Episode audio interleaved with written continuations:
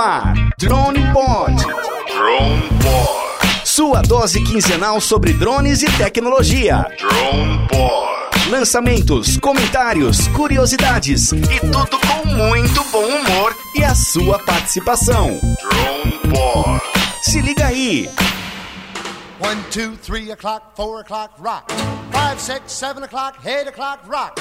Nine, ten, eleven o'clock, twelve o'clock, rock. We're gonna rock around the clock tonight. Put your glad rags on, join me home. We'll have some fun when the clock strikes one. We're gonna rock around Fala galera, eu sou Ronaldo Macedo e estamos começando mais um Drone Pod. É, esse é o nosso sexto episódio do Drone Pod. E Rogério Magrão, tranquilo meu irmão? Hoje tem convidado especial, né? É, hoje é noite de presença VIP no nosso podcast. né? É, e põe VIP nisso, né, velhão? Boa demais, cara. Deu o que fazer pra conseguir esse cara, viu? Mas deu certo. Rapaz do céu, ô cara complicado, viu meu? Mas vocês vão entender o porquê que o cara é complicado. Bem, grande Wilson Geldrone está com a gente aqui. Fala Wilson. Opa, beleza? Fala Ronaldo, fala Magrão, tudo bem? Tamo junto aqui no Drone Pod mais uma vez. Grande Wilson. E também temos aqui o Fábio lá de Jaú. Fala Fabião. Tudo bem, Ronaldo? Tudo bom, Magrão? Como é que vai, Wilson? Beleza? Obrigado o convite, viu, Ronaldo? Tamo aí. Ô, beleza, aí também estamos com o nosso amigo Rubens, lá do Litoral Paulista, lá de Santos. E aí, Rubens? E aí, Ronaldo, tudo bem? Obrigado aí pelo convite, tô muito feliz em participar. Ô, beleza. E eu- deixa eu perguntar pra galera aqui, vocês sabem quem que é o entrevistado de hoje? É o Zé Linguiça. Não, não, não, não é o Zé Linguiça, não é o Zé Linguiça. É o Tião Gavião. Gente, olha só, produção, solta a música aí. Voar, voar, subir, subir. Ir por onde for, descer até o céu cair. Ou mudar de cor. É, ele sim, é o Lelo, o cara que mais voa. O cara voa de drone, voa de avião, voa de helicóptero, disco voador. Falou em voar, tá com o Lelo. Grande Lelo! E aí, meu irmão, beleza? É um prazer estar com vocês aqui, valeu pelo convite. É do Pi, tá aqui com vocês, muito bom mesmo. E boa, boa alguma coisa pra vocês aí. Preparem seus ouvidos. Preparem-se, tem muito Pi por vir aí hoje. Bem, antes de tudo, Lelo, bem, todo mundo já te conhece, mas se apresenta pra galera aí, quem tá ouvindo o Drone Pod aí. Quem é o Lelo? Pô, o Lelo é conhecido por causa do canal Vista Panorâmica, vai Lelo. Fala bastante de drone, fala um pouquinho aí, às vezes, de tecnologia, uma câmera ou outra aí, computador, alguma coisa, mas principalmente por causa de drone. E o Lelo, na vida real, é o Marcelo, piloto de avião. Ô, Lelo, e tá quanto tempo nesse mundo aí de drone? Cara, de drone não faz tanto tempo, faz uns dois, uns três anos, vai, uns três anos que eu tô no mundo do drone, mas no aeromodelismo eu tô desde os 13 anos de idade, então tem tempo pra caramba aí, bagagem pra caramba de, de coisinha, de brinquedinhos de controle remoto. E eu vou falar uma coisa pra você que eu já falei uma vez: a culpa da minha falência pessoal é sua, Lelo. Não só da minha, como de muita gente, cara. Você influenciou muita gente, cara. Eu lembro dos primeiros vídeos quando você comprou o Mavic, você fazia os voos lá no seu bairro, ensinando o pessoal a pilotar drone. Cara, é, obrigado e ao mesmo tempo você me fudeu, velho. Cara, vocês precisam é falar isso pro Vitor, pra daí de repente eu ganhar uma graninha em cima disso também, né? eu já escutei demais isso. Pô, você me fudeu, você é minha falência, minha mulher te xinga todo dia. Não, é, você, você é o culpado de tudo, Lelo. Mas obrigado, viu, Lelo? Obrigadão, cara. Você Cara, é um professor aí pra todo é um mundo. viu? prazer enorme, de coração, tá, tentar ajudar o pessoal e estar aqui com vocês aqui. Todo mundo que sempre manda mensagem, eu tento responder todo mundo. É, é- é de coração mesmo, é um prazer enorme. E eu tenho certeza que não só hoje os integrantes do Drone Pod, todos já conhecem você, mas tenho certeza que 99,9% de quem tá ouvindo o Drone Pod conhece o Lelo. Será? E já gastou um dinheirinho por causa do Lelo. O, o Lelo, o Lelo é quase um Ciro Bottini. Quem que é esse cara? Procura Ciro Bottini, você vai entender.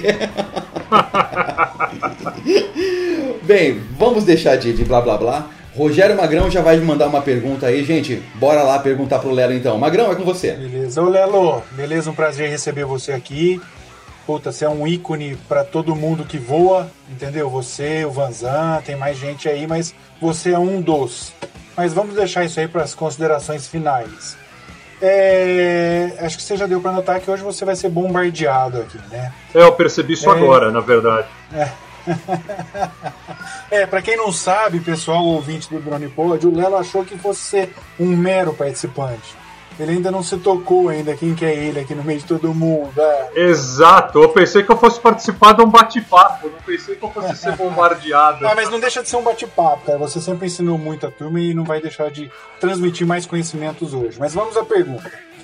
É, não sei se todo mundo sabe que está ouvindo o podcast, o Lelo ele é piloto de aeronave de grande porte. Ele é comandante, né, Lelo? Isso mesmo, o comandante de Airbus. Coisa pequena, né? Mas é o seguinte, cara, eu acho que é uma dúvida que eu sempre tive isso comigo, sempre me incomodou. Eu já li algumas coisas a respeito, existem alguns testes, parece, mas até que ponto um drone realmente pode derrubar uma aeronave ou, sei lá, comprometer a segurança da- da- das pessoas que estão dentro de uma aeronave? É o seguinte, ah, antes a gente tem que dividir a aeronave, né? Porque se a gente, a gente co- começar a conversar de todo tipo de aeronave, aeronaves de pequeno porte, helicópteros, até as aeronaves de grande porte, ah, cada uma ah, tem um tipo de, de proteção na frente. Se você estiver falando de uma aeronave de grande porte, a gente tem um windshield, um para-brisa, ah, não sei, de uns fácil 7, 8 centímetros de para-brisa lá na frente, que é feito para aguentar algumas porradas a testes até 250 nós, que é normalmente a velocidade que a gente voa abaixo de 10 mil pés aqui para aproximação. Mas se a gente estiver falando de aeronave menor, é claro que a resistência não é tão grande. E o pior de tudo, se a gente estiver falando de helicóptero, né? Porque helicóptero é, é o mais sensível de todos. Uh, você pegar um drone num rotor principal de um helicóptero no rotor de cauda, a chance de derrubar é enorme. É... A gente está falando aí de mais de 80, 90% de chance de colocar um bicho desse no chão. E nas grandes cidades, principalmente São Paulo, aqui o que mais tem é helicóptero voando. Então, o, o que eu vejo muito é o pessoal se preocupar com um avião, quando fala avião, um avião só de grande porte. E a gente tem que pensar muito nessa outra aviação que a gente tem aqui, que voa por outras regras de voo e voa em outra altura também, né? Então, uh, estão muito mais suscetíveis. Mas respondendo a uma pergunta mais generalizada, que é o que todo mundo se preocupa com aviação, principalmente de grande porte, uh, qualquer coisa, qualquer dano que se gerar numa aeronave, uh, vai, vai acabar sendo considerado um incidente. Pode ser um incidente leve, um incidente grave ou até mesmo um acidente. O uh, que, que um, um, drone pode fazer num avião? Uh, se pegar no para-brisa, dependendo da velocidade que a gente está, existe uma chance de trincar ele ou quebrar ele. Uh, se pegar no nariz da aeronave, a gente tem o que a gente chama de radome lá, que é a proteção, e bem ali atrás a gente tem um radar, é o radar meteorológico. Até aí tudo bem, putz, você poderia perder um radar meteorológico. O problema não é esse. O problema é que atrás disso, do lado da aeronave, a gente está cheio de sensor de pressão estática, pressão dinâmica, te temperatura e tudo mais. E a partir do momento que você quebra o radome de uma aeronave, o fluxo de ar para esses equipamentos fica completamente uh, turbilhonado. E a gente entra numa situação que a gente chama de unreliable speed, ou seja, velocidade não confiável. Que, só como um exemplo, foi o que derrubou o Air France lá no Atlântico, uh, aquele 330 da Air France no Atlântico, que matou mais de 200 pessoas. Uh, não é o tipo de coisa que normalmente derruba um avião, um reliable speed. Vai depender muito do caso. Uh, um drone entrando numa turbina. Poxa, você pode com muita chance botar fogo no motor. A gente teve um acidente bem conhecido aí que é do Rio Hudson, que entraram gansos no motor, pararam os dois motores de funcionar. Uh, num drone, lógico, você não você vai entrar no motor. Pode parar de funcionar o, motor, o avião vai continuar voando, mas você pode despalhetar o motor. E é uma coisa que você pode até botar fogo no motor desse. Uh, eu duvido alguém que em sã consciência, por mais que imagine assim, ah, tá bom, parou o motor, o avião vai continuar voando, mas eu duvido que alguém em sã consciência gostaria de estar dentro de um avião com um motor só funcionando. Né? E uh, na pior das hipóteses, você colocar fogo no motor desse, a gente tem um equipamento para tentar apagar fogo no motor. Uh, normalmente deveria funcionar, só que, puta, ninguém em sã consciência também gostaria de estar dentro de um avião pegando fogo a, a ponto de, puta, realmente derrubar um avião. Uh, dependendo do jeito que for, pode sim chegar a, até a derrubar um avião de grande porte. A coisa que muita gente fala, é, tem pesquisas que falam que não derruba. Cara, uh, confia em mim, pode chegar ao ponto de derrubar. Você depende da velocidade, depende do tamanho do drone, a velocidade que entrar aquilo ali dentro do, do cockpit ali pela frente, matar um piloto ou acontecer alguma coisa ali dentro, vai derrubar o avião. Vai derrubar. Então existe a chance. A velocidade potencializa o impacto, né? É, com certeza, porque você imagina, a velocidade que a gente está voando a 10 mil pés, ali abaixo de 10 mil pés, normalmente é 250 nós. Uh, isso velocidade indicada, né? Uma coisa que, é, que, a gente entra num assunto muito mais complicado, mas a gente tem vários tipos de velocidade no avião. Essa velocidade indicada, a velocidade real, vai estar mais perto dos 300 nós. Em relação ao solo, que seria a velocidade de impacto, a gente tem, teria que multiplicar por 1.852, mas a gente está falando acima dos, acima dos 400 e poucos quilômetros por hora. Uh, um equipamento aí que seja de um quilo, um quilo e meio, batendo num para-brisa de uma aeronave, é, a chance de quebrar é, é bem grande. Fora que existem vezes que a gente é autorizado a voar um pouco mais rápido né, aqui perto. Então existe a chance de estar tá voando a 350, 360 nós de ground speed, de velocidade em relação ao solo. Ou seja, estamos falando de mais de 600 km por hora aí. É, o impacto é forte. Lelo, deixa eu te fazer uma pergunta. É, a gente sabe que drone aí no máximo, né? O, o cara consegue atingir 500 metros de altura. Se o cara desbloquear, o cara consegue ir a mais, né? Mas o certo. que a gente está tendo no Brasil é, é muito drone próximos a aeroporto. E é sempre na, na final, né? É a hora que, que a aeronave está pousando. É, nessa final, qual é a chance do drone colidir com a aeronave e dar um problema? Que a velocidade da aeronave já está reduzida. Então, uh, na verdade, a gente começa a reduzir umas uh, 9, 10 milhas fora do aeroporto, né? Uh, ou seja, falando aqui em São Paulo, uh, chegando aqui em cima de Santana de Parnaíba, aqui em cima de Alphaville, a gente vai começar a reduzir vai passar ali em cima do Jaraguá, uns 200 nós ainda, e em cima da Vila Madalena ali por volta de uns 140, 150 nós. A gente vai estar reduzido, mas ainda é uma velocidade perto dos 300 km por hora. É reduzido, mas nem tanto. Ainda temos 300 km por hora ali. Uh, muito provavelmente um drone desse de pequeno porte, um Mavic, um Phantom, não quebraria um para-brisa, mas trincaria com certeza. O uh, ah, que, que acontece no momento desse? Poxa, sou eu que estou pousando, trincou meu lado, eu vou virar para o copiloto e falar para ele assumir o comando, entendeu? Uh, se for alguma coisa um pouco mais grave, tipo no Radome, daí vai complicar bastante, foi o que eu falei. Você vai, você pode uh, ter aquilo que eu falei de unreliable speed e com certeza você não vai conseguir pousar naquele momento. Eu vou ter que arremeter de qualquer jeito, ajeitar a casa, que é o que a gente fala na aviação, né? vamos ajeitar a casa procurar um aeroporto maior e pousar em algum aeroporto um pouco mais seguro para pousar nessa situação. A mesma coisa se pegar num motor, parar um motor, uh, ou pegar fogo no motor. Uh, a chance de arremeter uh, com um impacto desse, eu diria que é de uns 99%. um dano maior, com certeza vai, a gente vai ter que ir para outro aeroporto e tentar o pouso em outro aeroporto. Fala aí, Lelo!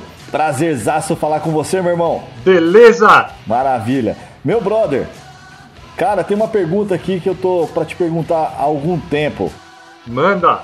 Fala uma coisa para mim. Quais os riscos que tem quando o pessoal faz long range, cara? Tudo que você está falando aí vem de encontro. É, exatamente. Esse é, é, é, é um dos maiores problemas. É, é, o principal motivo de eu nunca ter ido nos encontros do, do Pacaembu que eu sei que o pessoal gosta de fazer cagada lá, gosta de fazer esse tipo de coisa. Uh, gosta de mostrar, né, putz, estou fazendo isso, estou consigo fazer, olha o voo que eu consegui fazer.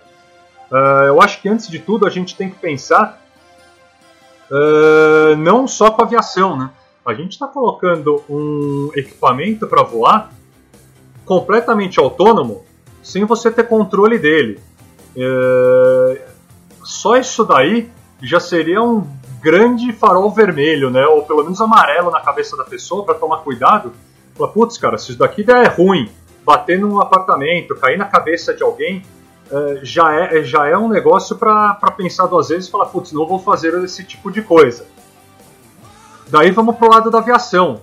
É, o pessoal está fazendo esse tipo de voo em lugar que tem um grande tráfego aéreo, de, principalmente de helicóptero.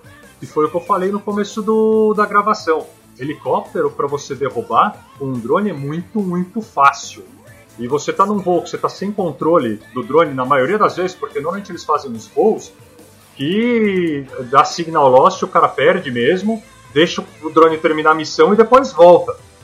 Porra, uh, por mais que você esteja um pouco de visão lá, quando você está de frente com o helicóptero, você não vai conseguir fazer nenhuma manobra e sair disso. Uh, e muitos desses voos eu estou vendo o pessoal fazendo passando. cruzando a final do aeroporto de Congonhas, ou perto do Campo de Marte.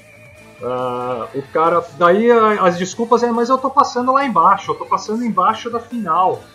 Uh, ou em cima, cara, se eu arremeto eu dou de cara com o drone, ou se eu tô um pouquinho abaixo da rampa, alguma coisa, porra, cara, é o, é o motivo de eu nunca ir lá no, no Pacaembu, porque eu com certeza ia arrumar alguma briga e e eu prefiro não fazer isso. Lelo, tudo bom, Lelo? Fábio aqui do Drone Jaú. Tudo tranquilo, Fabião. Prazer estar contigo aqui também, viu, cara? Prazer é todo meu, cara. Vou te tietar hoje. Ah, hein? para com isso. Lelo, negócio é o seguinte, uma mini pergunta, só em, em é, é, pegando um gancho aí do que você estava falando, é, mas eu quero logo na sequência fazer outra, tá? O, você estava falando aí do, do, do, perigo do drone. Alguma vez em voo você chegou a ver drone? Drone não. Você nunca chegou a ver? Drone não. Drone eu nunca vi. Eu já estava voando quando deu problema e realmente, putz, a, a bagunça é grande porque a, uma coisa que eu não comentei, eu estava esperando justamente outra pergunta para entrar nesse assunto. Uh, a gente eh, tem uma expressão na aviação que a gente fala barata voa. E realmente é um barata voa fudido numa hora dessa. Porque você fecha um aeroporto de Congonhas por seja 10, 15 minutos, e normalmente é mais, por seja qualquer motivo, não só drone, é uma bagunça muito grande. Porque é avião arremetendo, é avião que começa a ter que fazer espera para tentar pousar esperar o avião, o aeroporto abrir e tem um monte de gente que já estava programada para chegar nesse tal aeroporto. E esse pessoal que está lá atrás na fila, esse pessoal que realmente começa a se complicar. E a gente precisa ter, começar a fazer espera, se preocupar com combustível. Poxa, quanto de combustível eu tenho para realmente fazer uma espera aqui e continuar com segurança para o meu alternado? A gente nunca entra no combustível mínimo que a gente chama na aviação. A gente decola com combustível para ir de A para B, que seja o nosso destino, B para C, que é o nosso alternado. Por exemplo, vou dar um exemplo bem fácil aqui para o pessoal entender melhor. Eu decolo, sei lá, de Recife para ir para Guarulhos. Eu tenho combustível para ir para Guarulhos. Eu tenho combustível para ir para o meu alternado. E o alternado normalmente é um alternado mais longe, seja normalmente é o galeão que a gente usa. Ou seja, a gente garante que tem Campinas pelo menos mais perto, então a gente tem combustível para ir até o galeão.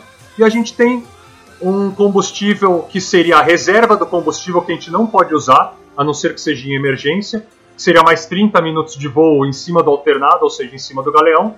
E além disso, a gente usa uma. A gente acaba tendo um pouquinho mais que é o combustível extra. Esse combustível extra, para você carregar, custa muito caro.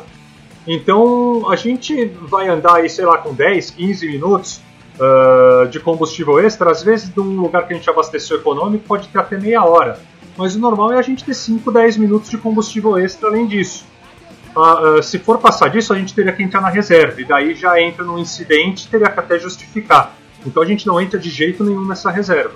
Então a gente está falando, eu estou explicando tudo isso para o pessoal não ficar com medo de eu falar, putz, a gente só tem 5 minutos de reserva de combustível. Na verdade, a gente tem só 5 minutos de combustível extra. Extra além de tudo isso que eu falei. E esses 5 minutos é o que a gente poderia usar. Daí você imagina um aeroporto que está fechado já há 15, 20 minutos, é certeza que um, avião desse vai alternar para algum outro lugar.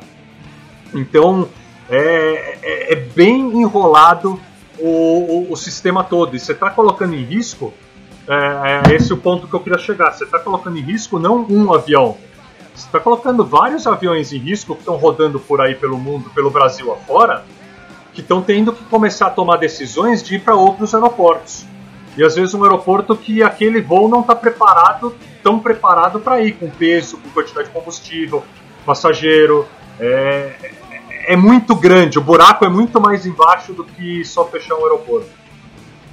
É, você tá falando, eu tô lembrando daquele acidente que teve dos jogadores de futebol Nossa, lá. nem fala, aquilo lá foi feio demais. Ah, só que aquilo lá Faltou o cara decolou com combustível ali, né? pra ir de A pra B e só, né? é, exatamente. Ele não decolou com nenhuma Agora, falando dessa. desses riscos, falando desses riscos, Lelo, a pergunta que eu ia te fazer é a seguinte: é, alguma vez você já passou um, algum apuro, tanto na aviação, trabalhando, como no drone?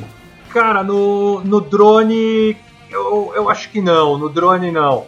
Uh, na aviação, putz, você acaba passando por, por uma situação ou outra, mas nenhuma que dê para chamar de apuro mesmo, né? A, a, aviação hoje em dia, ela, ela é muito segura, ainda bem, né? Eu falo, a aviação é o meio de transporte mais seguro para te levar do lugar da decolagem até o lugar do acidente. Brincadeira, tá? É, é louco, não, realmente é, é um meio de transporte extremamente seguro. Uh, para passar um apuro mesmo é uma coisa muito muito difícil. A gente passa por várias situações uh, diárias que você perca algum equipamento, alguma coisa, mas nada que chegue a ponto nem da gente guardar o cafezinho, sabe? É muito difícil isso daí. Eu acho que as situações mais uh, apuro mesmo que eu passei é, eu devo ter passado umas duas vezes e não foi nem em relação ao avião, foi mais em relação à atmosfera. É, por causa de, de, turbulência forte, forte. É uma coisa muito difícil de acontecer, mas são muitos pilotos aí que, se você for conversar, nunca passaram por uma situação dessa. Eu já passei duas vezes Uh, e uma turbulência normalmente de céu claro, né, que a gente chama, que é uma turbulência por causa de variação de vento, que não está relacionada a nenhuma formação meteorológica. Então é uma coisa que você não vê, de uma hora para outra você está dentro da, da, turbulência. E isso já, já acidentou muita gente, já machucou muita gente dentro de avião.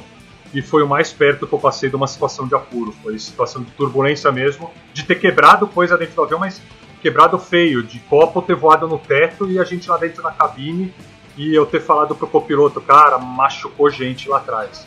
E a gente deu sorte que uns 5 minutos antes eu tinha ligado o aviso de atar 5 e ninguém se machucou, mas foi feio. Ô Lelo, tudo bem? Aqui é o Rubens, legal? Tranquilo? Ô Lelo, eu sou muito leigo nesse assunto de aviação, drone eu tô há um ano apenas. Eu também sou, relaxa.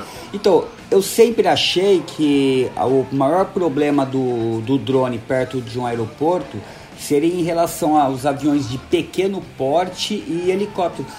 A minha a imaginação era de que o deslocamento de ar que um avião faz, ele com certeza jogaria o drone de lado. E isso, esse pensamento meu não procede, né? Não, não procede, tá, tá bem errado. E vai bater.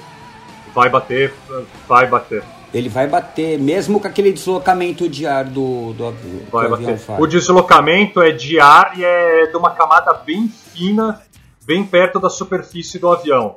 Uh, mas para você ter uma ideia, o quão fino eu falo. A gente tem limite de velocidade para ligar o limpador de para-brisa do avião para não arrancar ele fora. Então é uma camada bem fina mesmo que está numa velocidade mais baixa. Uh, é menos de um centímetro um avião, uma pedra ou qualquer coisa desse tipo bate e não vai nem mudar o rumo. É, independente do peso do drone, se é um drone pequeno ou não, independente. Independente. Né? É lógico que se não bater, se a gente estiver falando de passar perto, um drone passar logo abaixo ou um avião passar logo acima de um drone, esse drone vai pro chão. É certeza. A... O deslocamento de ar é muito grande e é grande o suficiente de ter uma separação para aproximação e para pouso entre um avião e outro para essa turbulência não derrubar o avião que está atrás. É, é, coisa grande a turbulência. Então derruba mesmo. Se, se um helicóptero passar por baixo de um avião desse porte, vai derrubar o helicóptero, pra você ter uma ideia. Se passar muito perto. Então é coisa muito feia. Entendi. Só mais uma dúvida é, minha. É, não sei se você viaja muito para fora pilotando. Na Europa, não sei se você já foi a trabalho, os Estados Unidos, Já. não sei. É, os problemas que a gente vê decorrentes no Brasil de irresponsabilidade do cara, de um droneiro que é irresponsável, de estar voando perto de aeroporto. Isso aí é comum na Europa, nos Estados Unidos, ou isso aí é hábito de brasileiro Não, mesmo? cara, é, é muito incomum. Ah, na Europa a gente teve o episódio de Gatwick lá, né, que foi bem complicado, Ah, mas até onde eu sei que gerou um pandemônio desse tão grande foi Gatwick. A gente teve um episódio aqui ah, no Aeroparque em Buenos Aires, de um 737 da Aerolíneas realmente acertar um drone. Ah, ainda bem não aconteceu nada, mas é mais Brasil. Eu, eu diria que até no Brasil é um negócio bem incomum, se a gente for ver a quantidade de gente que tem voando por aí. Mas sempre tem um idiota ou outro, um imbecil, um filho da puta ou outro. Bem sempre tem um mesmo. filho da puta ou outro. Ah, é minoria, mas é uma minoria que fode demais com a gente, fode demais com o hobby, com pessoas que queiram fazer o negócio direito. E a gente já conversou muito sobre isso. Eu não sou, já falei pra vocês, eu não sou um cara eh, nada aprofundado na parte de eh, legislação de drone. Eu sou na legislação de aviação. Mas é o que a gente sempre conversa. Eh, esse cara que faz esse tipo de coisa é o cara que não está preocupado com a legislação. Então não importa o que você escreva numa lei, esse cara não está preocupado com a lei. Esse cara não vai estar com o drone dele eh, homologado ou cadastrado nem nada. É, entendi. É uma pena, né? Porque é um, é um evento tão pequeno, é um ou outro, e que fa- é, faz um barulho tão grande, né? De uma forma negativa, né? Imagem negativa. Exatamente. Obrigado, cara. Legal. Imagina.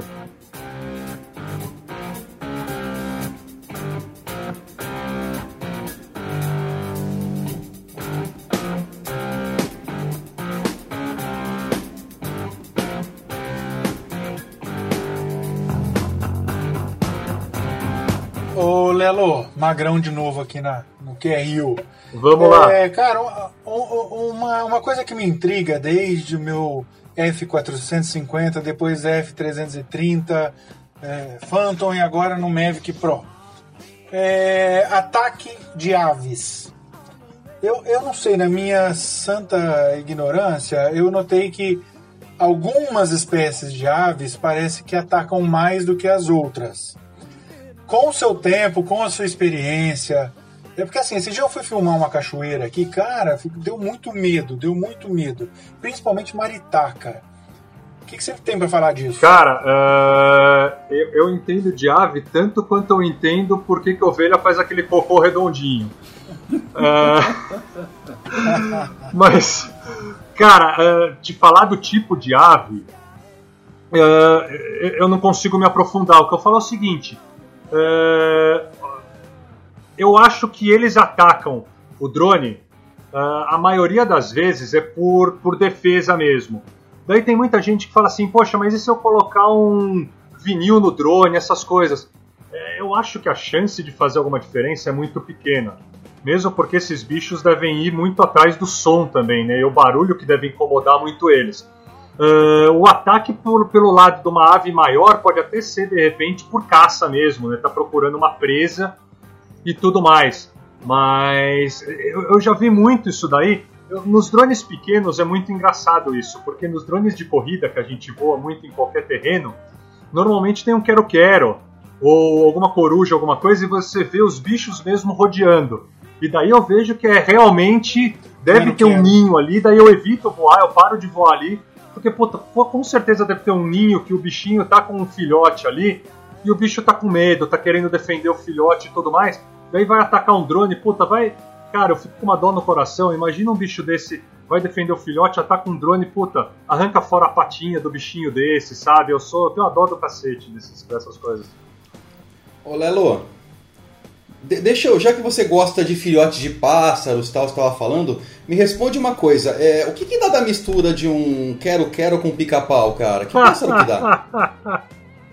Cara, eu vou pedir pro Fábio responder isso daí, ou pro Magrão. O Magrão que tá perguntando de bicho, né? O Magrão deve man- manjar bem de, de ave, né? Não, não, não. Mas, mas eu tenho cara de passarinho, pô? O que eu tenho com isso?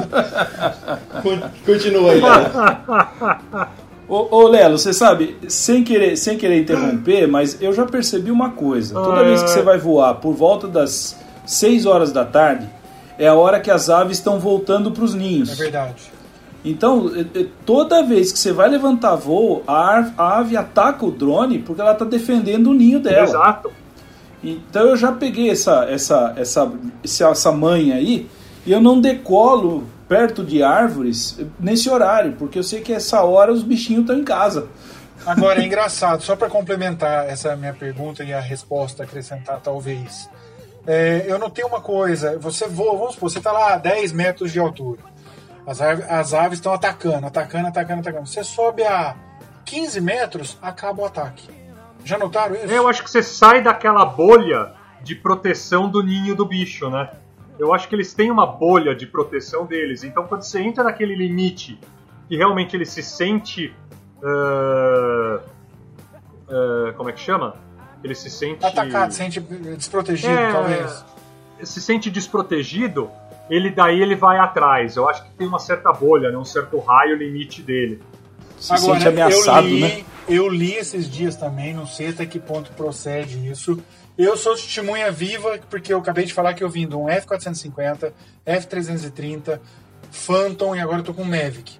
Pra mim, o ataque no Mavic é muito maior do que qualquer outro drone que eu já usei. Ah, com certeza. Em relação ao tamanho, daí eu imagino sim, né? Porque, pô, você pega um F450, pô, o quero quero tem que ser culhudo pra caralho pra querer atacar um F450, né, cara? Ele deve olhar pra aquilo e falar, esse nem. O telo eu encaro, né? Ah, o Telo eu encaro, mas um F450 não, né, velho?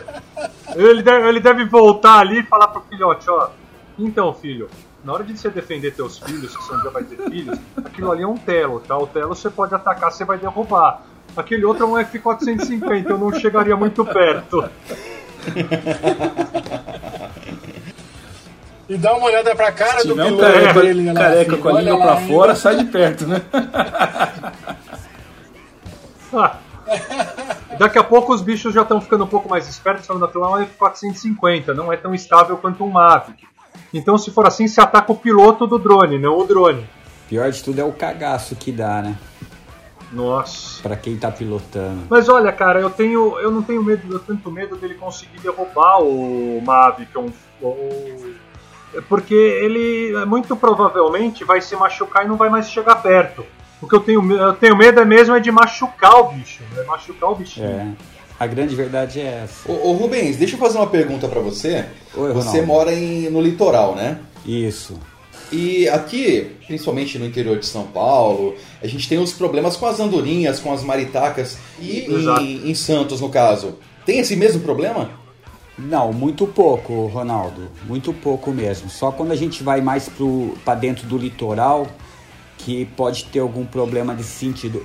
O maior problema nosso aqui é estar totalmente diferente disso, mas é estar voando às vezes abaixo do nível do mar e a gente acaba tendo algum problema de, da, da altura do drone, ele se perder e, e a gente acaba perdendo o drone caindo no mar, que a gente vê muito disso daqui, entendeu?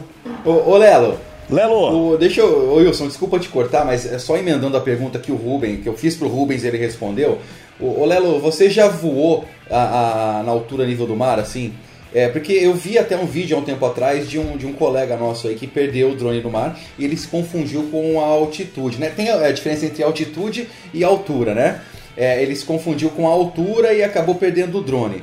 Não sei se você tem alguma dica para passar para o pessoal que voa aí a nível do mar, é, ou quem é, pretende voar aí, os cuidados a serem tomados, na verdade, com esse tipo de voo. Que é um voo legal porque você não tem muita interferência, mas ao mesmo tempo se torna um voo perigoso até, né? É, vamos falar antes do- dos sensores de um DJI. O jeito que trabalha o sensor da- desses drones, ah, ele, ele trabalha muito bem ah, em objetos sólidos. Em objetos líquidos, tem uma interferência bem grande no retorno que o próprio radar ali, vamos chamar de radar ali do drone, está dando. Então a interferência pode ser muito grande, a ponto do drone achar que, você está querendo comandar um pouso nele. Então eu já vi muita gente falando, puta cara, o drone resolveu pousar na água, eu tive que brigar com ele lá. E eu sempre falo, eu já falo desde o começo do canal. Toma muito cuidado, é muito legal voar em cima da água, mas quando você está muito baixo, você pode confundir o teu drone. Ah, e a outra coisa que tem para falar aqui é em relação à altura versus altitude. E o que o drone usa é, é- é muito complicado, porque a gente chama de altura, tá? mas ah, é altura em relação ao lugar que você decolou. Então, se você decolou do boteco ali na praia, que está uns 10 metros ali, não parece, mas está perto de 10 metros acima da água, você vai ter indicação negativa no teu DJI Go 4 falando que você está menos 3, menos 4. Não é o drone ficando louco, é que realmente você está voando a menos 3, menos 4. Se você decolar em cima de um prédio e decolar para a rua, vai mostrar menos 30, menos 40 lá. Ah, e como acontece muito isso da interferência, agora a gente vai mesmo misturar os dois, né? Você decola ali da, da areia, tá? Meio metro de altura. Você vai descer ali para perto de meio metro. O drone vai se perder todo, porque ele vai estar pegando uma altura que não é muito confiável do, do GPS, uma altura ali também de um barômetro e também a do sensor. E daí quando o drone começa, um avião já se complica todo se as informações forem erradas. Dá aquele ah, unreliable speed que eu falei. Imagina um drone que não está esperando esse tipo de informação. Cada hora vem o tipo de informação, não, você está a 5 metros, não, você está a 3, não, você está a menos 10. Cacete, que informação que eu uso. O computador vai ficar louco lá. Eu não estou falando que não é para fazer, claro, façam, é muito legal. Mas saibam que o drone muito provavelmente vai estar meio louco ali a informação.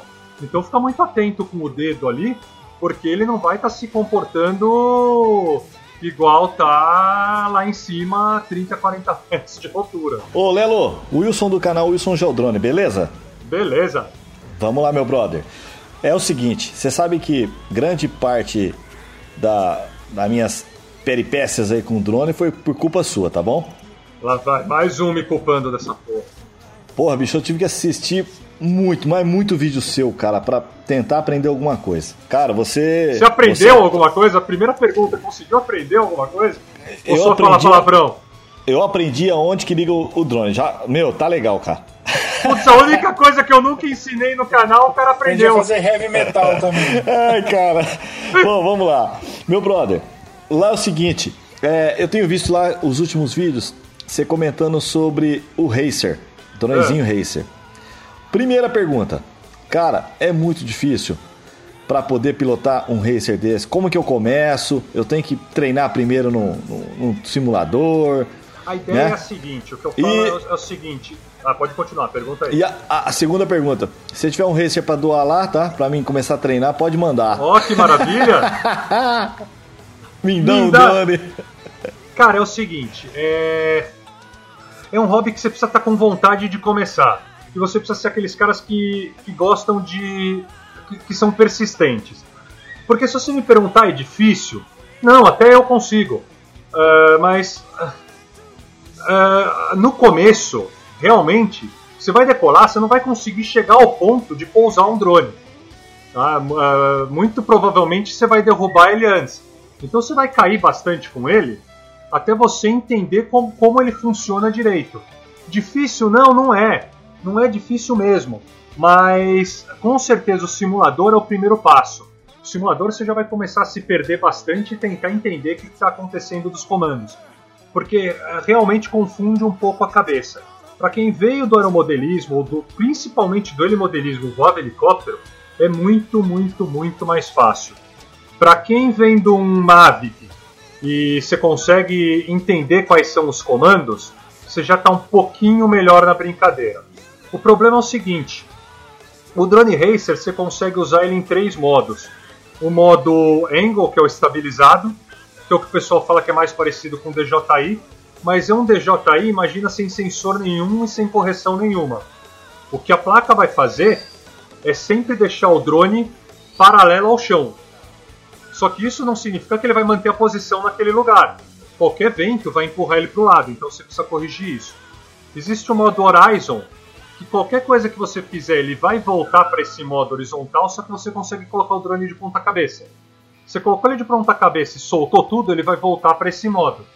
Mas a aceleração você vai ter que controlar o tempo todo. Ele não vai ficar subindo e descendo para você. E tem o modo acro, que realmente é um modo sem estabilização nenhuma, que você tem que controlar o drone o tempo todo, para ele ir para frente, para ele ir para trás, para ele voltar e ficar nivelado. E esse é o modo que eu recomendo todo mundo aprender a voar. Porque se você for aprender a voar um drone de corrida no modo estabilizado, uma hora você vai querer ir para o modo acro. Você vai ter que aprender tudo de novo. E o modo estabilizado gera várias. Uh, uh, como é que chama? Vários uh, manias que você vai ter que tirar uma hora para ir para o modo acro. Mas não, respondendo, resumindo tua pergunta, não, não é difícil, mas sim, no começo você vai cair muito e você tem que saber disso. Falando assim, porra, não, o Lelo falou que não é difícil. Eu vou cair bastante no começo até eu acostumar mas não é difícil. Você precisa só ser um pouco persistente até entender. O, o, onde eu quero chegar? O difícil é você realmente entender os comandos. Mas a pilotagem depois de um tempo não é difícil. Você indica, você indica algum dronezinho para quem quer começar, que nem eu, que eu, eu vejo lá, gosto do pessoal pilotando, acho bacana pra caramba, mas eu queria saber qual assim que você indica para mim começar a quebrar L-Dark ET-125V2. ET-125V2. Legal, legal. É caro esses drones? Então, o, o drone em si, eles são relativamente muito baratos, tá? O, a brincadeira para você iniciar acaba ficando um pouquinho mais cara. Porque, diferente da DJI, que finalmente eles resolveram fazer isso, colocar um drone para pilotar, um rádio para pilotar tudo, finalmente eles estão lançando isso. O drone de corrida, você tem um rádio, você vai pilotar todos os seus drones com o mesmo rádio. Então você vai precisar entrar com um rádio, que vai te custar perto dos 100, 120 dólares o primeiro rádio. E olha, com 120 dólares você vai comprar o rádio que eu uso, que eu não largo por nada mais, tá? Que é top. Cara, é um puta rádio bom, é um X-Lite, é um rádio que eu gosto muito.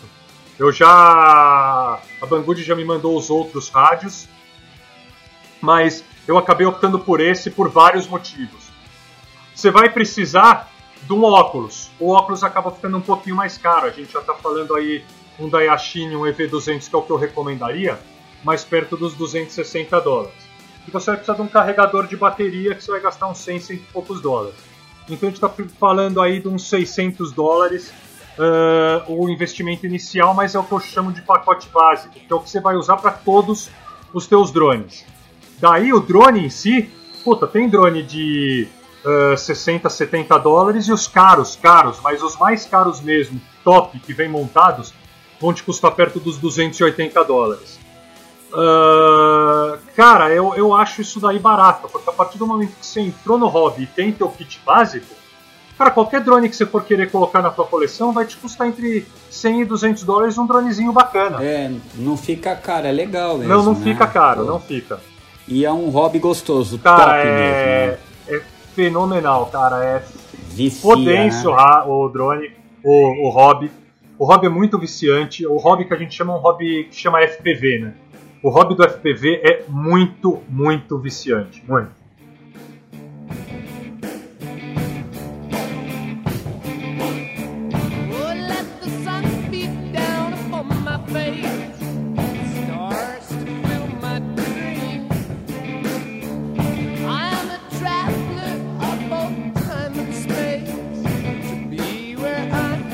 Lelo, É. eu quero fazer uma crítica à sua pessoa. Ih, fodeu. É, isso mesmo, cara. Antes de tudo, produção, música de denúncia aí, de crítica, do que tiver aí, produção. Não, não, essa música não, produção, não. É música séria, vamos lá. Agora sim. Lelo, Não, não, essa eu também não gostei. Põe a próxima.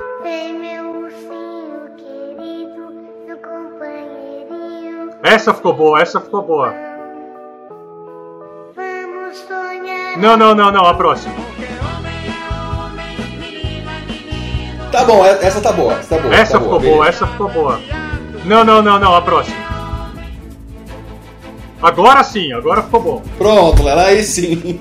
Lelo, eu quero deixar aqui minha indignação com a sua saída do mundo do Mavic Concordo e a entrada no mundo dos racer. Você deixou a gente na mão, cara.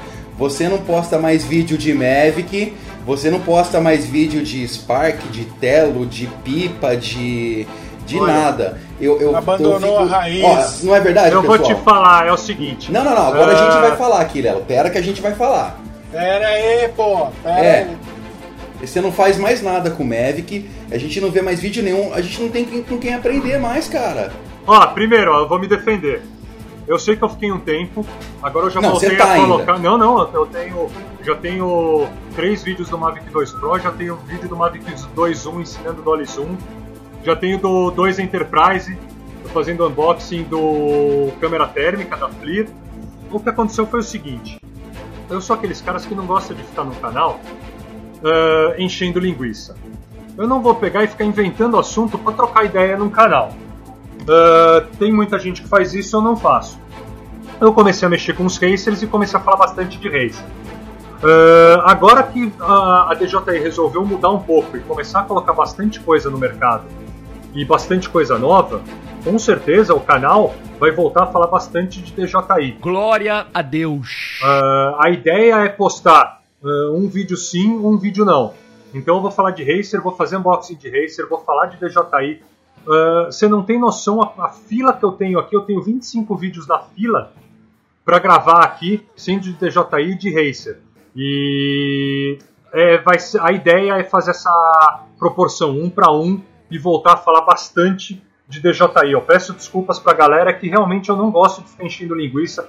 Não tinha assunto para conversar mais sobre o Mavic Pro. Aí chega uma hora que você fala, pô, o que que eu vou ficar falando aqui do Mavic Pro?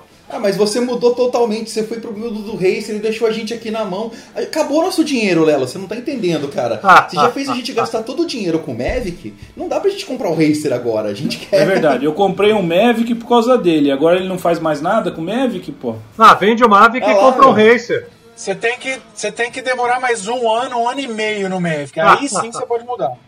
Não, aproveitando aqui, ó, o Rubens, ele tem uma financeira lá em Santos, a Hipercred. É isso, né, Rubens? Isso, e aí eu faço crédito pra todo mundo aí Ó. pra comprar. Faz comigo. Aí, os amigos do Lelo aí, ó. Cara, eu tive que vender meu rim, cara, pra comprar um Mavic.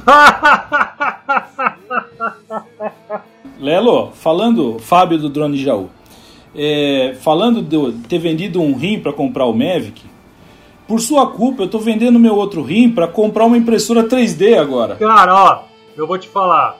ah, não precisa vender o rim, cara. Essa Ender 3 é muito barata, cara. Eu tô com três aqui em casa, cara. A Banggood me mandou uma.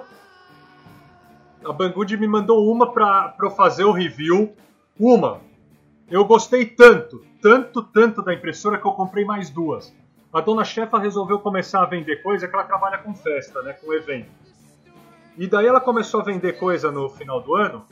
Cortadores de cookie de Natal. Fodeu. Fodeu. Não dava. Daí eu falei, puta, eu vou ter que comprar outra. Daí eu comprei mais duas Ender pra fazer e ficar imprimindo cookie de Natal, cara. Então, cara, a impressora custa 180 dólares. Ah, vão te cobrar aí uma taxa, sei lá, ah, de importação, porque vão cobrar, não tem como eu mentir e falar não, não vão. É 90% de chance de cobrarem, de uns 250 a 300 reais. Ou seja, cara, com uns 800 reais você compra uma impressora 3D top, cara. O negócio funciona muito bem, cara. Não é um rim, cara. Porra, 10 mil num Mavic é um rim, mas porra, 800 numa impressora 3D não é tanto. O que eu falo é o seguinte, para você entrar na impressora 3D, já é um negócio que você precisa estar com muita vontade, porque a impressora 3D não é tão fácil quanto pilotar um Mavic. Você não é que nem uma impressora de casa que você aperta print vai sair a impressão lá no papel. É um negócio que você precisa dar uma estudada e uma estudada bacana para entender o que está acontecendo e como que ela funciona para programar. Porque do mesmo jeito que você vai programar um vaso, você não consegue imprimir um chaveiro. Então cada peça que você vai imprimir, você vai ter que fazer uma configuração diferente na impressora para imprimir. Então você precisa entender o que está acontecendo por trás. Então é, é, é um pouquinho mais. Não é difícil, tá? Mas é um pouquinho mais trabalhoso do que um drone para brincar. Ô, Ô, Lelo, só, só, só deixa eu só pegar esse gancho da impressora 3D rapidinho. Eu, eu nunca mexi numa, tal, é curiosidade agora. Toda impressora 3D é o filamento que define a cor. É. A minha pergunta é: o, o objeto que você vai imprimir, por exemplo, não é necessariamente uma peça única. Não. Mas se for uma peça única e você mudar de cor, você pausa, troca o filamento e continua a impressão? Dá para fazer algumas coisas desse tipo. Você consegue fazer. Você consegue ter um software que chama Simplify 3D que você programa vários perfis diferentes na impressão. Então você consegue fazer esse tipo de coisa. Você consegue pegar um mesmo. eh, se você for fazer uma coisa pequena, tá? Isso eu estou falando de uma impressora de uma cor só. Se você for fazer, por exemplo, uma plaquinha bem fininha, um chaveirinho, você consegue programar num programa desse, o Simplify 3D, para ele imprimir uma cor de cada vez. Então você não precisa nem trocar no meio da impressão. Você imprime uma cor, daí você vai lá e imprime outra. E você tem impressoras que nem a Banggood já me mandou uma aqui, que é da Gitec, que chama A10M. É uma impressora multifilamento. Você tem dois filamentos na mesma impressora. Então você já começa a começar a conseguir brincar com duas cores. É complicada a brincadeira, mas dá para fazer. Ô Lelo, é só uma pergunta. Os insumos para essa impressora, eles são caros? Como, como que funciona? Porque é até por curiosidade, porque realmente eu nunca vi uma perto, entendeu? A gente tem insumos. Não, então, o que a gente está falando aqui, vamos deixar bem claro. Primeiro, são ah, impressoras FDM, né, que são ah, impressoras de depósito de filamento. É um bico lá que esquenta um filamento, vai esquentando e vai depositando uma camada em cima da outra e faz uma peça. Tem impressoras de resina que funcionam do outro jeito, impressoras de metal. Vamos falar das impressoras de filamento, de depósito de filamento. A gente tem vários eh, materiais para usar nessa impressora. ABS é o mais barato, ABS é aquele plástico que faz o Lego, tá? para deixar bem fácil. Então o ABS vai custar entre 70 e 80 reais o quilo de filamento. Para vocês terem uma ideia, para fazer um vaso de uns 30 centímetros, você vai gastar 20 gramas de filamento. Você tem o PLA, que daí já é um, é um filamento muito fácil de trabalhar, porque o ABS já é mais chatinho. O PLA custa uns 110, 120 reais o quilo. A gente tem filamento flexível, mas flexível mesmo, bem borrachado, que daí já vai ser uns 160 reais o quilo. E a gente tem filamento flexível, por exemplo, da Ninja Flex, que é americana, que vai custar perto de 130, 140 dólares o quilo do filamento. Legal. E, vo, ô, Lelo, e você já teve experiência de fazer alguma coisa com a tua impressora legal que você achou que você não conseguiria que ficou, ficou muito legal? Cara, muita coisa bacana, cara, muita, mas muita coisa mesmo. Coisa pro drone, coisa pra casa, É, utensílio show, de hein? casa, coisa pra própria impressora. Cara, pra você ter uma ideia, é que eu não vou conseguir mostrar pros ouvintes. Mas eu tenho aqui, o- no- na mão, eu tenho um, telefone, um relógio da Garmin. É. Ah, sabe aquilo que segura a pulseira Sei, depois de sei, prender? É. Meu negócio estourou. Eu desenhei no Fusion 360 E fez um igual. pininho, imprimi e eu uso o negócio igualzinho e prendo igualzinho aqui. Então é, a- a- as possibilidades são infinitas com impressora 3D. É só você ter vontade. E é interessante isso aí. né? E para desenhar isso aí tem que ter noção de 3D, né? Cara, eu, eu aprendi meio que do zero. Mas. Poxa. Cara, é, cara, é, é dedicação. Estou a fim de aprender isso. Entra no YouTube, pega uns vídeos fodásticos aí dos caras que manjam muito e imprime devagar e aprende devagar. Pega o básico do programa, como é que funciona o básico. Agora eu quero aprender a fazer um cilindro. Assiste um tutorial de como fazer um cilindro. Eu quero aprender a fazer isso e vai aprendendo aos poucos. Porque se pegar uma aula que te ensina tudo, que você vai ter que ficar todo dia 3, 4 horas, e você vai aprender um monte de coisa que você não quer aprender, você vai acabar perdendo a paciência. Então essa é a minha metodologia. Eu entro lá e aprendo o que eu quero fazer. Desse jeito eu aprendi a mexer com Photoshop, aprendo, eu sei mexer bem com Photoshop, aprendi a mexer com o Premiere, com Adobe para editar vídeo, aprendi desse jeito, aprendi a mexer com ah, CAD, aprendi com tudo isso foi exatamente desse jeito. Nunca fiz aula, nunca fiz nada disso daí, foi tudo tutorial. Você é um autodidata nisso. Cara, eu sou muito autodidata. Legal. Em compensação, eu tenho um professor, cara, que sem ele eu não consigo dar um passo. O Ronaldo Maceta. Sem ele eu tô ferrado.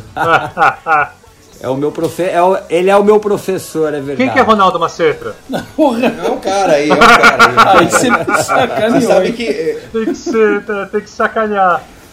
E, e aquela impressora, aquela impressora que faz na marcenaria, é o mesmo princípio, mais ou menos. Cara, é igualzinho, igualzinho. E só que você vai subindo a, altura para criar as camadas. Na impressora, ah, impressora não, né? Na CNC, mas ah, chamaria impressora da marcenaria. Você come as camadas, né? Você come material em vez de depositar material. Inclusive, puta, triste pra caramba, mas infelizmente não achei nenhuma casa para alugar que desse pra montar marcenaria. Eu vou ter que me desfazer de tudo, cara, de tudo, tudo, tudo. A CNC é a coisa mais triste, mas eu vou ter que me desfazer dela. To pay the rent, to pay our share.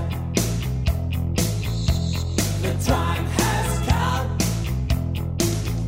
A fact's a fact. It belongs to them. Let's give it back.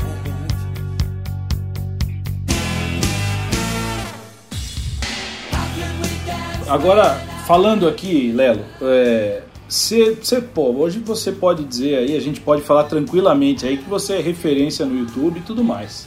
Você tinha essa ideia?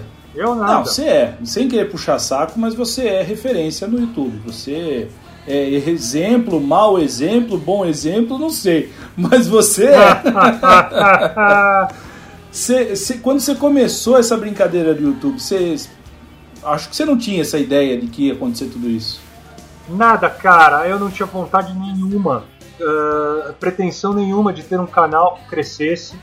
Eu queria realmente era ajudar uma pessoa ou outra que entrasse lá procurando alguma informação do Mavic, tivesse uma informação em português. Porque, puta, é, é muita gente que não sabe falar inglês. Eu, eu por sorte, tive uma família que sempre ah, me incentivou, viajei bastante. Então eu tenho inglês fluente, eu sei falar outras línguas, italiano, um pouco de alemão, um pouco de francês, um pouco de cada coisa. Então eu tenho muita facilidade de entrar num YouTube da vida, aprender muito em outras línguas e passar o conhecimento. Então a ideia era realmente essa. E não era fazer mais do que um vídeo, não. Era fazer, tanto que foi aquele vídeo lá que foi o meu vídeo mais assistido, primeiro vídeo do canal, falando um geralzão mesmo do Mavic e explicando em português para as pessoas que estivessem entrando no hobby naquela época, que não tinha informação nenhuma no YouTube, sobre isso daí. Porque a gente tinha canais já ah, grandes, ah, tinha o próprio Vanzan, o Fabiano Regra, o Rafa Ritter, mas nenhum canal especializado em Mavic, ou que falasse disso. E a ideia era depois disso postar vídeos de voo mesmo e tudo mais.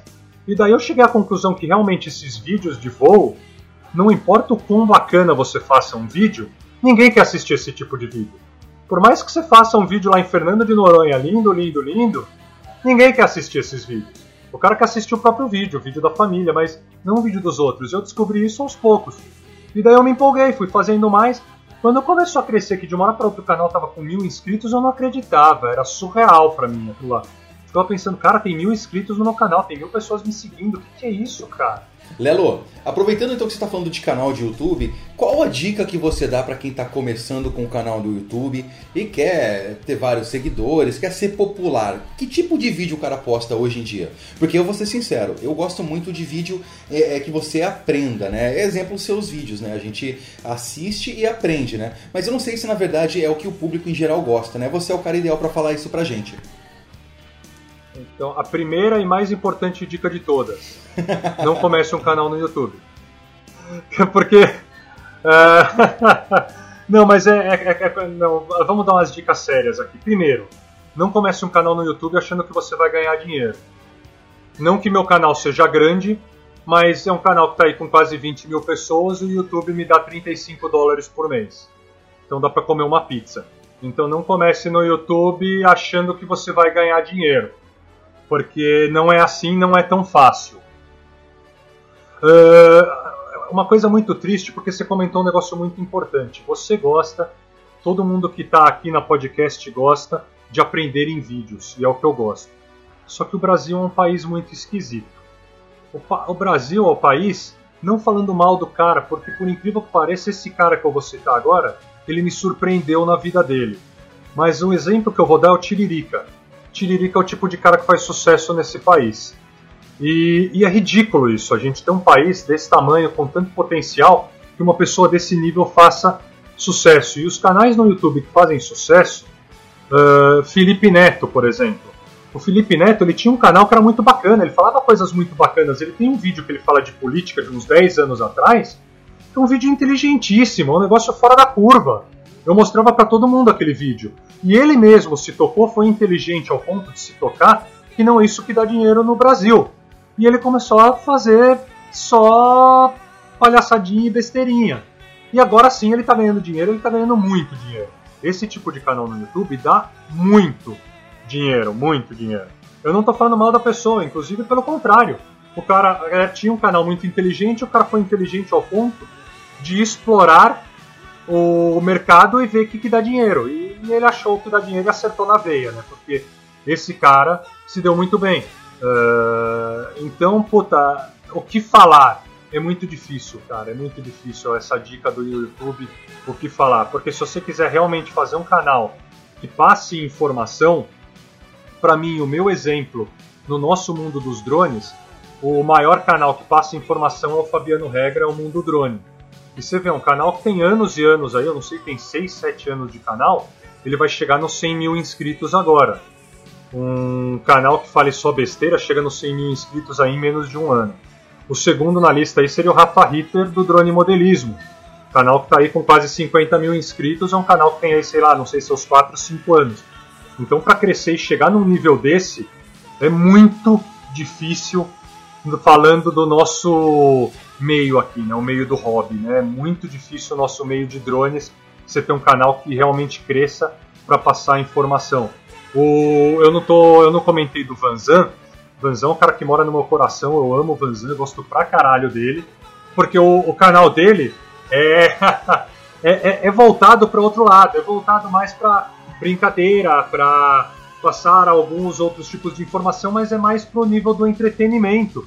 É um negócio muito legal, que todo mundo gosta, eu gosto muito dele, mas é, é um canal que está se destacando dos outros, que está nos 200 mil inscritos, justamente porque não é um canal é, tão chato quanto o meu e o do Regra ou, e do Rafa, que é só informação, que é realmente para passar informação, e é por isso que realmente. Vou dar o meu destaca. exemplo, Lelo. É, eu comecei assistindo vídeos do Vanzan. Só que eu falei, meu, como que será que o cara É. faz isso, né? E daí foi quando eu encontrei o seu canal, Vista Panorâmica, a explicação mais ou menos do que o Vanzan fazia. Que o Vanzan ele posta os vídeos dele, meu, é loucura o que o cara faz, meu. Você tem que tirar o É chapéu. pro fantástico, é fantástico. O Vanzan é fantástico. Cara, é, é, é a sessão desapego. O Vanzan eu sacaneio com ele. É sessão desapego todo dia. Ô Lelo, muito bem colocado, tá? É assim como eu, todo mundo que tá ouvindo o Drone Pod e o pessoal que tá com a gente aqui, é, meu, a gente procura YouTube pra aprender. A maioria procura coisas pra aprender. Eu mesmo comecei a aprender até como é que posta vídeo no YouTube, cara. Foi desse jeito, né? Meu, foi desse jeito, cara. Aprendi lá no vídeo, ó, como que põe vídeo no YouTube. Meu, beleza. No começo fiz os vídeos lá pra, pra família, pros conhecidos verem. Meu, hoje, hoje tô na seguinte posição. Hoje eu já postei uma intro pro pessoal. Tô fazendo intro, intro de YouTube, cara. Os caras estão pedindo intro de YouTube pra canal de drone. Hoje mesmo eu fiz, hoje mesmo eu fiz pro, pro tio DVD, cara, a intro pra ele. E teve mais um pessoal que andou pedindo, você entendeu? Meu, é uma coisa, por exemplo, que o- a pessoa tá querendo fazer, né? Tem a vontade de pôr lá no canal dele para fazer uma demonstração legal e não tem tempo. Então eu tô começando a, fazer as intros. Porém, a minha visão é ensinar o pessoal a fazer, você entendeu? Cara, é, isso que eu, ia te falar de- desde de- antes da gente começar a gravar o podcast, é uma coisa que eu ia te falar isso daí e eu queria falar gravando. É, a gente tem aqui no Brasil, é, deixa eu voltar um pouquinho, eu vou alongar um pouco o assunto. O YouTube aqui realmente não dá dinheiro.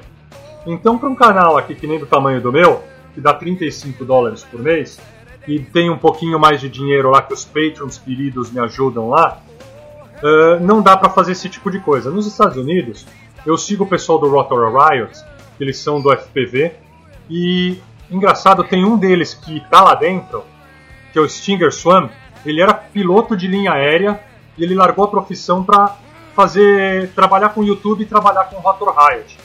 Esse é o nível de diferença do país do que a gente está, Estados Unidos, porque lá eles realmente nos Estados Unidos eles dão uh, valor para quem faz esse tipo de conteúdo que nem eu, Fabiano Regra, Rafa Ritter, tio DVD e tudo mais. Lá fora eles dão valor, e aqui no Brasil, o brasileiro, quanto mais coisa de graça, melhor. Uh, então, onde eu quero chegar? Lá fora, os canais desse nível, tem um cara, tem um filmmaker, tem um cara que faz a gravação, tem o cara que faz edição pro cara, faz toda a parte de marketing, coloca no canal, faz o thumbnail do vídeo, edita o vídeo, escreve tudo, coloca no site, faz o site, faz tudo. Os caras, qualquer canal com 15, 20 mil inscritos lá, tem um, um, virou uma empresa um canal com 15, 20 mil inscritos no YouTube lá fora. E aqui no Brasil a gente não tem isso. E você fazendo esse tipo de coisa é o que mais falta no Brasil. Cara, você não tem noção o quanto me faz falta uma pessoa que crie para mim as intros, que crie para mim os thumbnails, que um dia quem saiba, eh, quem sabe eu consiga chegar no nível de ter alguém que trabalhe comigo para fazer as edições dos meus vídeos, cara. Porque, cara, eh, as pessoas que assistem os vídeos não têm noção. Mas quando a gente grava um videozinho aí de 15, 20 minutos de um unboxing, a gente fica pelo menos umas duas, três horas estudando sobre equipamento no, no YouTube e na internet. A gente vai lá, grava o vídeo. Eu gravo todos os meus vídeos em 4K para poder dar zoom e tudo mais. Então, um vídeo pequeno tem pelo menos 30, 40 GB de gravação aí de vídeo. E daí na hora de editar, por mais que sejam umas edições bosta que nem eu faço, porque eu sei que minhas edições faltam muito para ficar bom, e de verdade falta, eu sei disso, uh, porque são edições que demoram por baixo 4, 5 horas para fazer. E, e, eu falo edição meia boca porque por mais que eu entenda de mexer no programa, eu não tenho, uh, como é que chama, criatividade o suficiente para fazer coisas bacanas. Não que eu não saiba fazer, eu não tenho criatividade. Chega uma hora que você também não tem mais paciência. Então, o tipo de trabalho que você está fazendo, cara, é um trabalho que falta muito, muito, muito no YouTube. Você está entrando num nicho muito bacana, cara. Muito bacana. Ó, a, a minha vinheta não fui eu que fiz. Pra vocês terem uma ideia. Foi o Ale.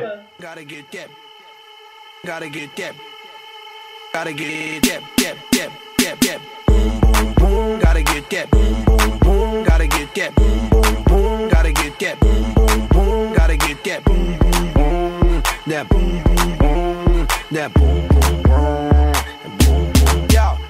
That hit to beat the block. You can get that bass on below. I got that rock and roll. That future flow. Lelo, de uma vez por todas, todo mundo, eu vejo em todo grupo o pessoal perguntando, acho que você até já sabe o que eu vou perguntar. É, sobre viajar com drone em avião. Primeiramente, vamos lá. Bateria. E outra pergunta é a aeronave. Tá? Eu queria que você explicasse. É, eu sei que para voos internacionais tem algumas coisinhas aí diferentes que para voos nacionais, né? Eu embarco quando eu vou viajar, eu embarco normal com o drone, voo nacional, sem problema nenhum. Mas explica pro pessoal que tem a dúvida. O pessoal sempre vai lá e manda pergunta: gente, como que eu faço? Eu vou para tal lugar, eu posso levar o drone na bagagem de mão? Eu posso levar o drone na bagagem é, que vai no- na aeronave? Explica pra galera aí, Lero. Aliás, é o que mais perguntam. É né, a mais pergunta, a, a- a maior pergunta que tem é essa daí. É impressionante. Todo grupo de WhatsApp sobre drone, todo dia tem uma pergunta dessa. Né? Relacionada a isso. É. Então é o seguinte, a gente tem que começar falando assim. A gente já estava falando de segurança agora, né? Então qualquer coisa no. E outra coisa, Lelo, não te cortando. Bateria explode ou não em voo? Pode continuar. Tá. Pri- Vou responder essa pergunta primeiro, tá? Bateria de lítio é um negócio extremamente instável. Ele explode em cima da cama ou em cima da mesa que está na tua frente. Existe a chance, é um negócio extremamente instável, instável tá? Vamos lá, a gente estava falando de segurança e qualquer coisa na aviação que pode acontecer, eles cortam. Qualquer tipo de dúvida, as pessoas cortam na aviação. Então é o seguinte: uh, primeiro de tudo, sim, você pode levar teu drone, sim, você pode levar tua bateria. A gente tem na aviação um manual gigantesco da IATA, que é de Dangerous Goods, que é de cargas perigosas. E lá fala tudo, tudo, tudo, tudo que você pode ou não levar dentro do avião, a quantidade e se pode ser levado em avião de passageiro ou só de carga. Desde um palito de fósforo até qualquer outra coisa que você possa estar imaginando. Para vocês terem uma ideia, o maior perigo que a gente tem dentro de um, uh, num check-in, num sistema de check-in, é camping. Porque aparentemente é a mochila mais inofensiva que existe e quando você abre ela, ela tá cheia de coisa perigosa dentro. Coisa para fazer fogo, aqueles, aqueles equipamentos que você consegue fazer fogo até com equipamento molhado, aquelas substâncias químicas que você molha pega fogo, uh, gás de fogão. Então tem muita coisa lá dentro perigosa. Então tudo é regulado e tudo tem autorização ou não para transporte. Falando em bateria de lítio, porque o drone uh, não tem problema nenhum de se levar. O problema são as baterias que uh, impulsionam nossos drones. E elas são feitas de lítio. As baterias são extremamente instáveis e perigosas. Sim, a gente pode levar dentro de um avião, mas tem que ser obrigatoriamente, isso daí está no manual da IATA, carga bagagem de mão. Proibidíssimo levar no porão. Justamente porque se pegar fogo lá embaixo, é, acidente na certa. Uma, uma bateria dessa pegar fogo no porão do avião, você mata todo mundo. A gente tem um exemplo muito grande de um acidente que pegou fogo no avião. Foi um 707 da Varig lá em Orly, que pegou fogo. E em 20 minutos os caras não conseguiram nem pousar o avião. Então você tem que, você pode levar, mas tem que ser bagagem de mão. Daí o problema é o seguinte: é, ela é mais ela é mais estável, essas baterias, quer dizer, elas são menos instáveis uh, em storage mode, que é perto dos 30%. Né? Uh, até muito, com a, com, a, com a, bateria muito baixa, às vezes você pode colocar a bateria numa situação uh, instável que seja perigosa. Então, o mais recomendado é deixar perto dos 30% que seja um storage mode. levando de preferência numa lipo bag. Mas o problema é o seguinte, a gente começa a gerar problemas do seguinte, que foi bem o que eu falei. Qualquer coisa que gere dúvidas na aviação vai ser negada. Então se você pega teu telefone, ou se você pega um e-mail e manda para qualquer companhia aérea que seja, posso levar meu drone, e o cara lá do outro lado não tem certeza, a resposta vai ser não. Por quê? Porque ele tá certo de fazer isso. Eu tô na dúvida, não vou deixar. Ponto. Então, uh, quem vê isso daí? Eu sempre pergunto para todo mundo, tá? Quando você leva teu computador, você está perguntando para alguém: posso levar meu computador? E essa resposta é sempre não. Porra, é a mesma bateria que está dentro do teu computador e está dentro do teu drone. O único lugar que podem te parar e perguntar alguma coisa é no raio-x. Se alguém perguntar, você fala, ó, mostre que você sabe o que está falando. Eu tenho baterias aqui, elas têm menos de 100 watts-hora.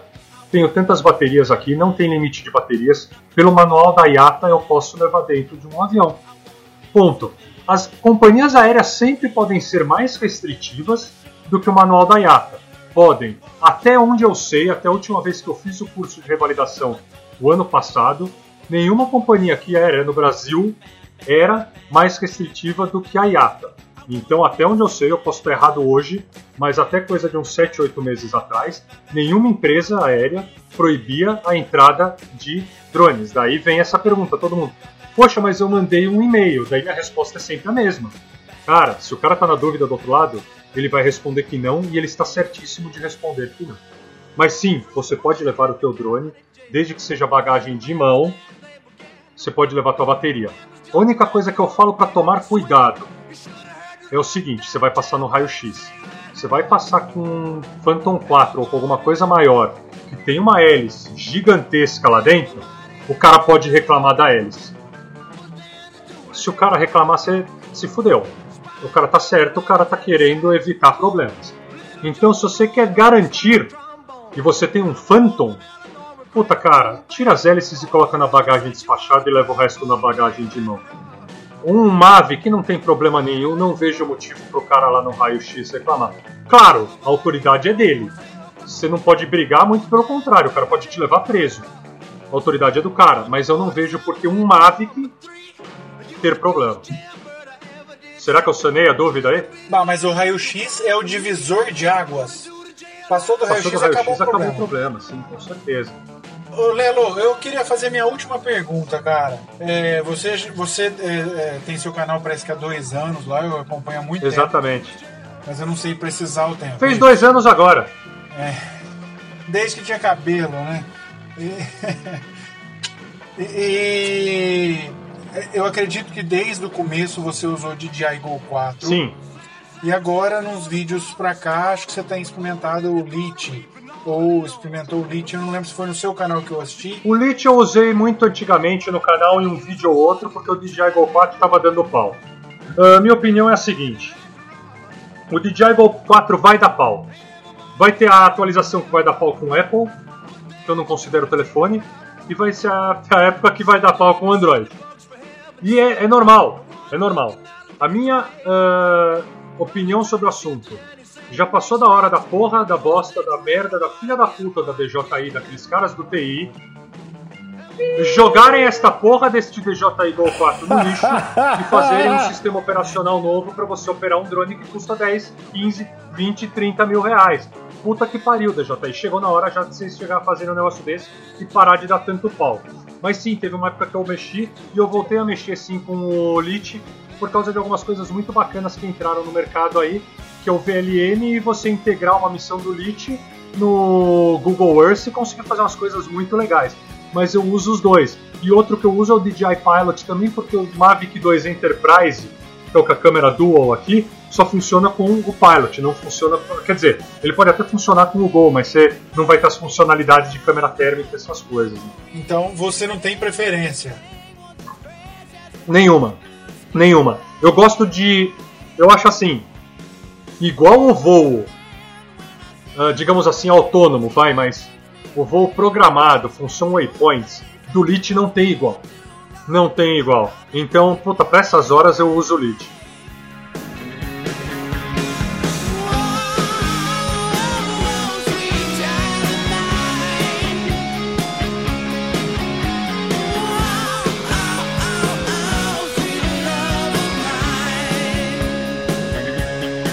Gente, vamos finalizar. Alguém tem mais alguma pergunta aí? Wilson, Ô, Ronaldo, obrigado. Fábio, obrigado. Rogério, obrigado. Renato, obrigado. Paulo, João, meu, é muita gente, cara. obrigado. Lelão, prazerzaço falar com você, meu brother. Obrigado aí pela, pela sua força. Tirou umas dúvidas legal, cara. tranquilo? Rubens, tranquilo? Legal. Ronaldo, obrigado aí pelo convite, cara. Top, gostei pra caramba. Fábio, Rogério, Wilson, muito legal. E Lelo em especial, cara, é, superou em muito a minha expectativa aí desse bate-papo com você. Adorei, cara. Ganhou mais um fã, você pode ter certeza, viu? Obrigado aí. Beleza. Fabião, tranquilo? Oi, Ronaldo. Ó, obrigado, obrigado muito pelo convite. Rogério, Rubens, Wilson, Lelo, você, você é o cara mesmo. Estou muito feliz de estar aqui também. Saio daqui com um pouco menos medo de voar. Voar de avião mesmo, porque de drone eu não tenho medo. Mas foi muito legal mesmo. E espero vocês também lá no Drone Jaú. Obrigadão mesmo, viu? Valeu, Lelo. Obrigado. Beleza. Rogério Magrão. Lelo, é, obrigado pela presença no, no Drone Pod aqui, da gente, dar essa, essa honra de nos transmitir mais conhecimento ainda. E agradecer e convidar, reiterar o convite para outros, outros episódios, tá bom? Obrigadão mesmo, de coração. Lelo, agora suas considerações finais, cara. É com você. Cara, é, é um prazer assim imensurável, um prazer de coração estar aqui com vocês. É divertido demais é, olhar para vocês e conversar com vocês. Pessoas que vira e mexe a gente acaba conversando muito rápido por mensagem no YouTube. É muito bacana mesmo estar aqui, muito. É, eu vou fazer questão de participar de vários com vocês ainda.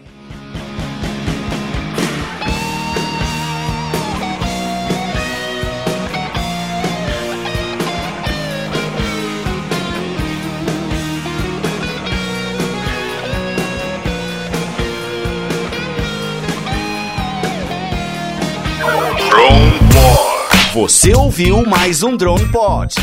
É, galera, essa foi a nossa sexta edição do Drone Pod. Queria agradecer a todo mundo que participou ouvindo aqui o nosso podcast hoje com esse convidado mais que especial e maluco aí, diga-se de passagem, Lelo.